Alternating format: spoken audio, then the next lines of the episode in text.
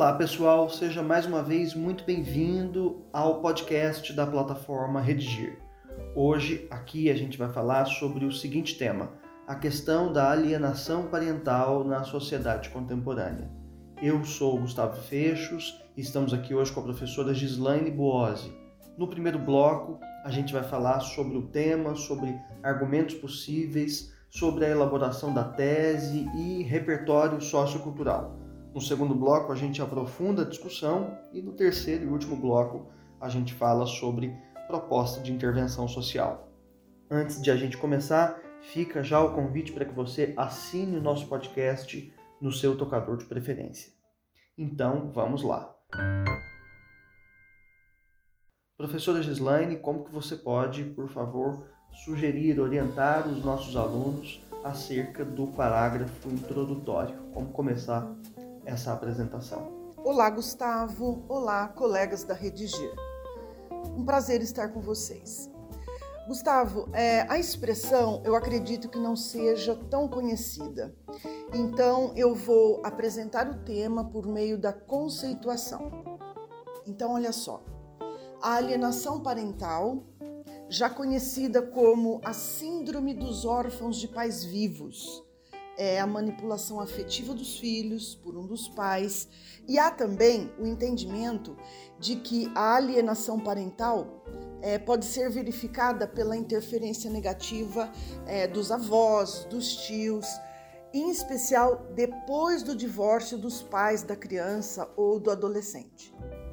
Muito bem, professora. Então, agora apresentado o tema, conceituada aí a questão, como que a gente pode pensar nos argumentos possíveis para o desenvolvimento dessa temática? Bem, é, nem é preciso dizer que a alienação parental fere de morte não apenas as relações familiares, como também a legislação que rege o direito de família. Aí é, inseridos direitos propriamente ditos e obrigações dos consortes é, o que de fato traz sérios prejuízos à formação física, é, intelectual e emocional dos filhos, tanto crianças quanto adolescentes. É, também quero falar um pouco, Gustavo, sobre a possibilidade da guarda compartilhada dos filhos. É, isso, obviamente, quando há consenso entre os pais divorciados. É, guarda compartilhada como pressuposto para evitar situações de alienação parental. Muito bem, professora. Agora, com relação à tese, que é o ponto de vista é, defendido ali na introdução, qual poderia ser? Gustavo, estamos diante de uma situação comportamental, sem dúvida. Dizer que as leis precisam ser endurecidas, é, sinceramente, não é isso o que penso. As leis, as punições que já existem, atendem à demanda, se obviamente bem cumpridas. Como pressuposto para mitigar a alienação parental, eu aposto mesmo é, na recuperação é, de noções de humanidade, de ética, respeito, é, quer na constância, quer na dissolução do casamento. Muito bem, professora. Finalmente, agora, com relação ao repertório sociocultural para este tema, qual, na sua avaliação, poderia ser um bom caminho? Dessa vez eu vou recorrer ao cinema exatamente a tragicomédia Uma Babá Quase Perfeita, com é, Robbie Williams. Eu acredito que você se lembre desse longa. Uh, acontece que depois de rompido o casamento, o ex-marido, que não é ex-pai, é impedido de estar com os filhos e então ele se faz passar por uma babá para poder se aproximar das crianças. Fica aí é, essa indicação de repertório sociocultural. Muito bem, professora. Agora, passando para o próximo bloco, a gente terá a oportunidade de aprofundar a discussão. Vamos pontuar uma coisa, professora, desde o início, que a alienação parental é um tema delicado, né? Até porque quando nós estamos diante de qualquer é, animosidade que envolve o contexto familiar, todo cuidado é, é pouco.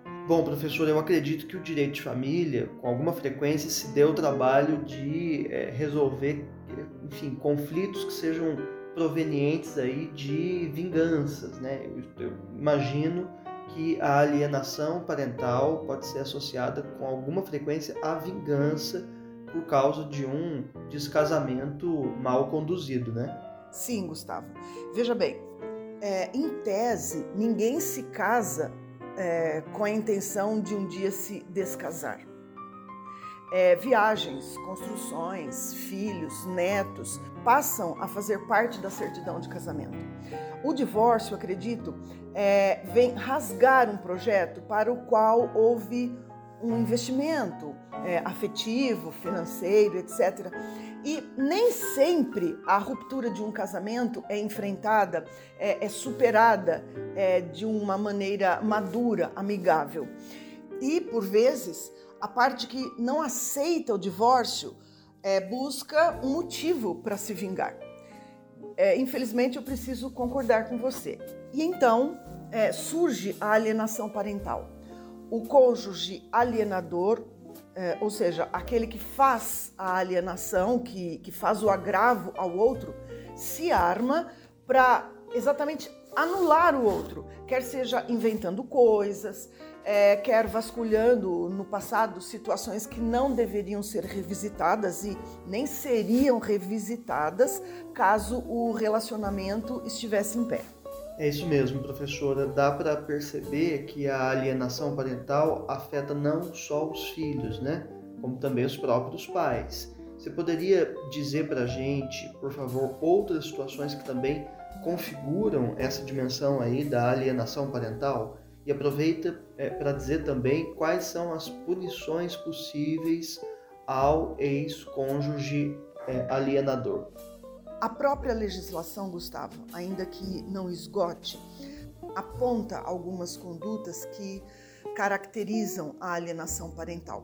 Por exemplo, desqualificar o genitor no exercício da paternidade ou da maternidade, dificultar o exercício da autoridade parental, é, dificultar o contato da criança ou do adolescente com é, o genitor ou a genitora, né? Dificultar o exercício do direito à convivência familiar, à visitação, omitir informações pessoais relevantes sobre é, a criança ou adolescente, é, é, informações escolares, médicas, alterações de endereço.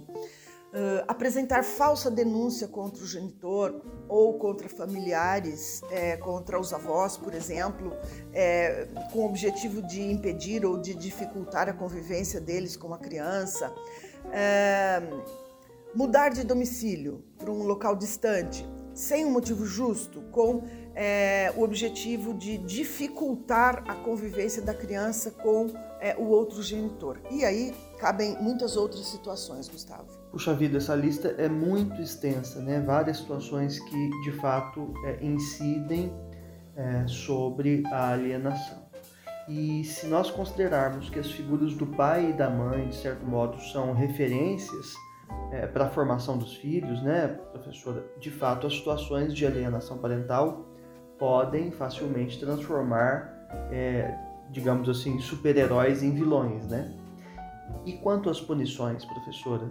Fala um pouquinho sobre isso, por favor.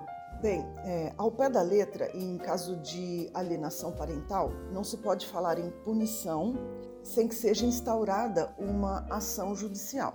E isso nem sempre é rápido. A resposta da justiça, como sabemos, nem sempre é rápida.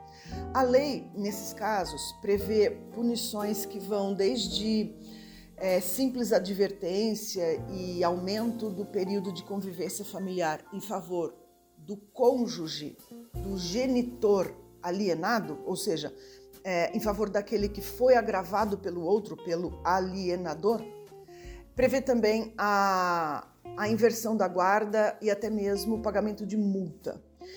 E em casos extremos, Gustavo, pode haver também a suspensão daquilo que chamamos de autoridade parental. É, e tudo isso pode ser provocado não só pelo cônjuge alienado, é, agravado, não é? Como também pelas pessoas no entorno da criança ou do adolescente prejudicado. Aí inseridos é, familiares, amigos, vizinhos. Basta uma denúncia. E o promotor de infância e juventude, é, os conselheiros tutelares tomarão as providências cabíveis. Você, professora, também cogitou a guarda compartilhada como um escape para conter a alienação, né? Você podia desenvolver, por favor, essa ideia? Sim. É, no Brasil, é, em cerca de 90% dos divórcios, a guarda das crianças e dos adolescentes fica com a mãe. O pai, é, por sua vez, tem o direito à visitação em finais de semana alternados, é, nas férias escolares, etc. Acontece, é, e não raras vezes, que o pai, ao longo das visitas, faz críticas ao comportamento da mãe, que, por sua vez, ao longo da semana, também não perde a oportunidade de criticar o pai. Resultado de tudo isso? Difamação dos dois lados. E o filho pode chegar à conclusão de que nem o pai, nem a mãe sejam pessoas de bem. E daí? Voltamos ao que dissemos: os filhos perdem totalmente a referência. E aí, é, professora, fica configurada a síndrome dos órfãos de pais vivos, né?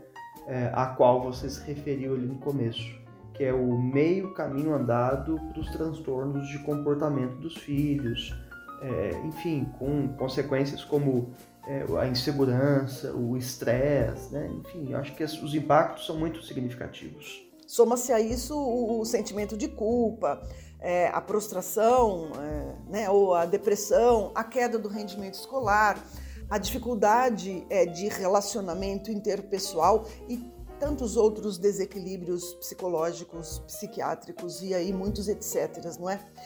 é? E é preciso admitir também que tudo isso pode levar à autodestruição, ao suicídio. A assistência psicossocial tem relatos importantes nesse sentido.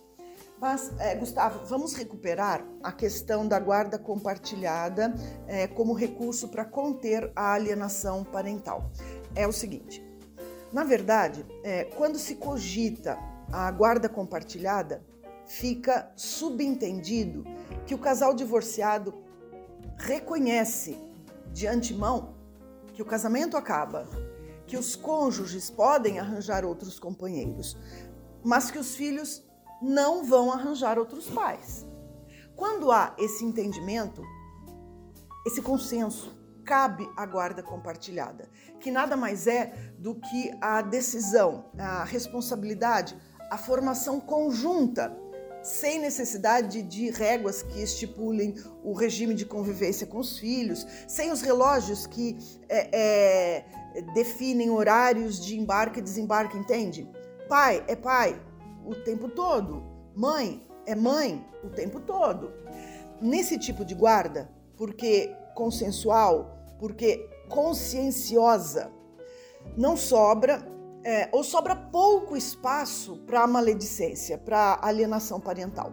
Prioriza-se a parceria, o engajamento de ambos os genitores em favor da formação cidadã, é, da formação integral dos filhos.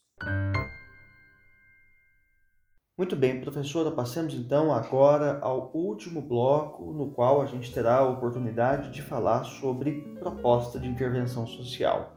Vale lembrar que no Enem são indispensáveis cinco elementos válidos: o agente, a ação, o modo meio, o efeito, além do detalhamento de pelo menos um desses elementos anteriores. Então, vamos lá, professora, mostra para a gente, por favor, o que você pensou a respeito desta proposta de intervenção. Gustavo, vou deixar aqui para vocês a proposta de intervenção que eu fiz é, para minha dissertação sobre o tema. Está inclusive à disposição dos nossos alunos na plataforma. Portanto, para combater a alienação parental, promotores públicos da infância e juventude, aos quais compete a implementação de políticas públicas em defesa é, dos direitos de crianças e adolescentes, seja na área da educação, da saúde ou da família, devem fazer cumprir rigorosamente a legislação, quer por meio do encaminhamento de menores em situações de vulnerabilidade familiar aos conselhos tutelares, quer por meio de denúncia formal de pais desidiosos, a fim de preservar a integridade dos filhos. Por sua vez, as secretarias municipais de educação devem promover campanhas para conscientização social acerca da necessária harmonia nas relações parentais como pressuposto para o exercício dos direitos humanos. Muito bem, professor, agradeço muito aqui a sua presença com a gente. Um prazer para mim enorme, Gustavo. Um abraço para todos vocês. Antes de me despedir, fica o renovado convite para que você assine o nosso podcast no seu tocador de preferência. Quando você fizer essa redação e ela chegar aí corrigida para você, não deixa também de frequentar os nossos percursos de aprendizagem, nos quais há tópicos de gramática, listas de exercício e videoaulas sobre cada questão apontada pelo corretor no texto. Há também no site uma redação modelo sobre este tema na qual você pode se inspirar. Então é isso, um abraço e até a próxima!